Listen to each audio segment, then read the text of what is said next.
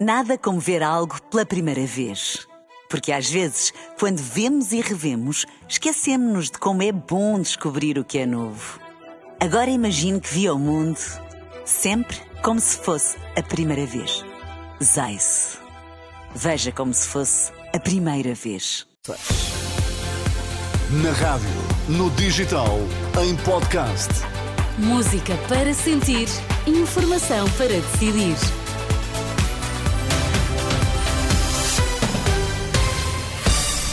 Bom início de semana, seja muito bem-vindo à Renascença. Está a partir de agora comigo, Sónia Santos. Estamos juntos até às 5. Nas notícias, o Vítor Mesquita. Boa tarde, Vítor. Boa tarde, Sónia. Quais são os temas em destaque? Guardas prisionais anunciam nova greve geral em fevereiro.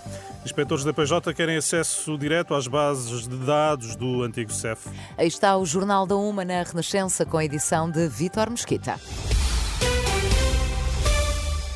Guardas prisionais em greve. O Sindicato do Corpo da Guarda Prisional acaba de agendar nova paralisação total para o dia 22. Exigem uh, os guardas prisionais a valorização da carreira, a reestruturação dos suplementos remuneratórios e a aprovação do sistema de avaliação de desempenho.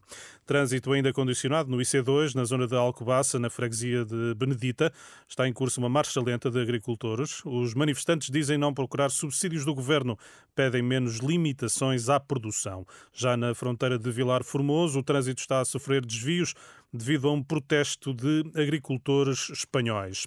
Ainda o aviso da OCDE se os custos de transporte marítimo continuarem a subir devido ao conflito no Mar Vermelho, a inflação dos países da organização pode aumentar 0,4 pontos percentuais ao fim de um ano.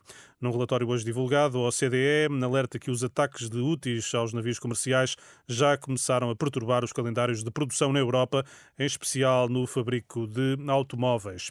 Portugal apoia a Ucrânia até ao fim da guerra, promessa deixada esta manhã em Kiev pelo ministro dos Negócios Estrangeiros, questionado sobre os efeitos das eleições legislativas no apoio ao governo ucraniano. João Gomes Cravinho diz que nada deverá alterar o rumo da política externa.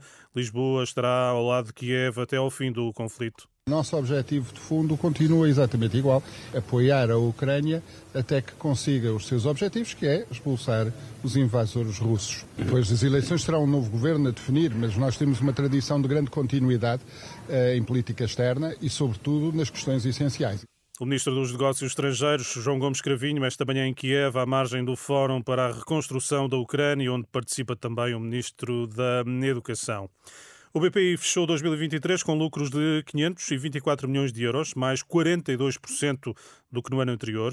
Segundo a apresentação de resultados, a margem financeira, a diferença entre juros cobrados no crédito e juros pagos nos depósitos, cresceu para, hum, cresceu para os 943 milhões, uma subida de 72%. O BPI é detido pelo grupo espanhol CaixaBank.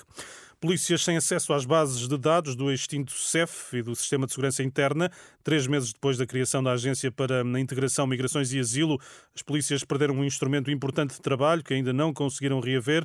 A denúncia é feita ao Diário de Notícias pelos agora inspectores da PJ provenientes do CEF. É um tema que voltaremos mais à frente nesta edição da uma da tarde. O interrogatório do empresário madeirense Avelino Farinha foi retomado esta manhã no Tribunal Central de Instrução Criminal de Lisboa. O líder do grupo AFA começou a ser interrogado na tarde de sexta-feira, depois da inquirição ao outro empresário arguído, Custódio Correia. O último dos três arguídos a ser interrogado vai ser o ex-presidente da Câmara de Funchal, Pedro Calado.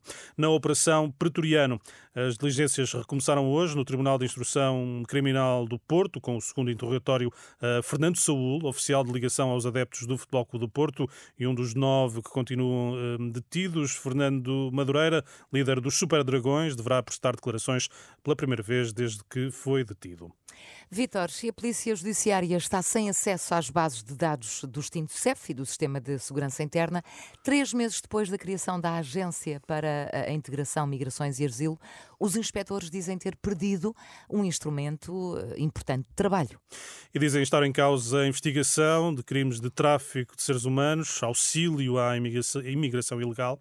A notícia é hoje avançada pelo Diário de Notícias e à Renascença, o presidente do Sindicato do Pessoal de Investigação Criminal, Rui Paiva, explica as dificuldades. Algumas bases de dados, nomeadamente as que tinham uh, caráter mais administrativo, uh, deixaram de estar uh, à disposição uh, da investigação criminal. Ora, essas bases de dados são fundamentais, principalmente no combate ao tráfico de pessoas e no, ao combate às redes de auxílio à imigração ilegal. Sem isso, o que estamos a fazer é investigar crimes do século XXI com procedimentos do século XX.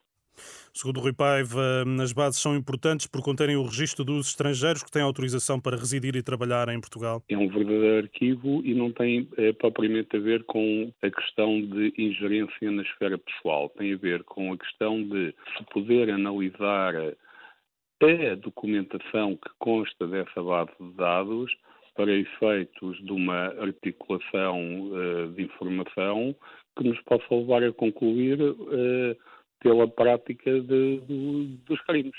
Há três meses que o Serviço de Estrangeiros e Fronteiras foi extinto e nada mudou, embora a lei tenha previsto o acesso das polícias à informação. Obviamente que as coisas não se fazem de um dia para o outro, mas também já nos parece um tempo excessivo, ao fim de três meses, não haver nenhuma indicação sobre os procedimentos que vão ser tomados para que esses acessos sejam garantidos. Agora, se é por motivos técnicos, por motivos legais, não será, porque a lei prevê isso. Portanto, suponho que poderão ser motivos técnicos, mas desconheço. Nesta altura, apenas o Sistema de Segurança Interna tem acesso a esses dados.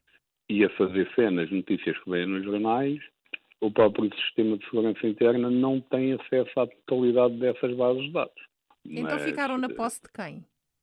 Estarão na posse da AIMA, exclusivamente da AIMA, Declarações de Rui Paiva, do Sindicato do Pessoal de Investigação Criminal, hum, entrevistado pela jornalista Liliana Monteiro. Contactada pela Renascença, a PJ confirma a dificuldade no acesso às bases de dados. Para aceder aos conteúdos é preciso fazer um pedido por e-mail.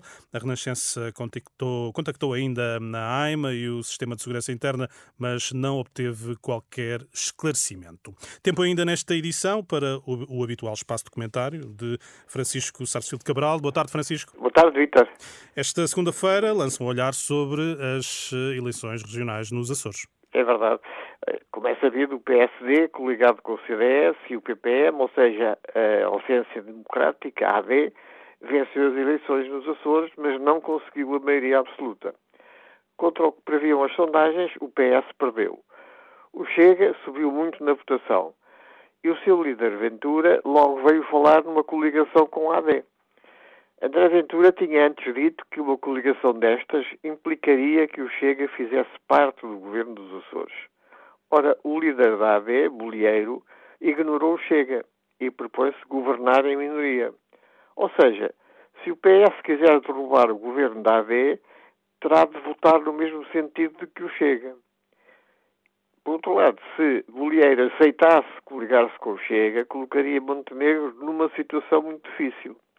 Assim, pode dizer-se que Montenegro foi um dos vencedores das eleições de ontem.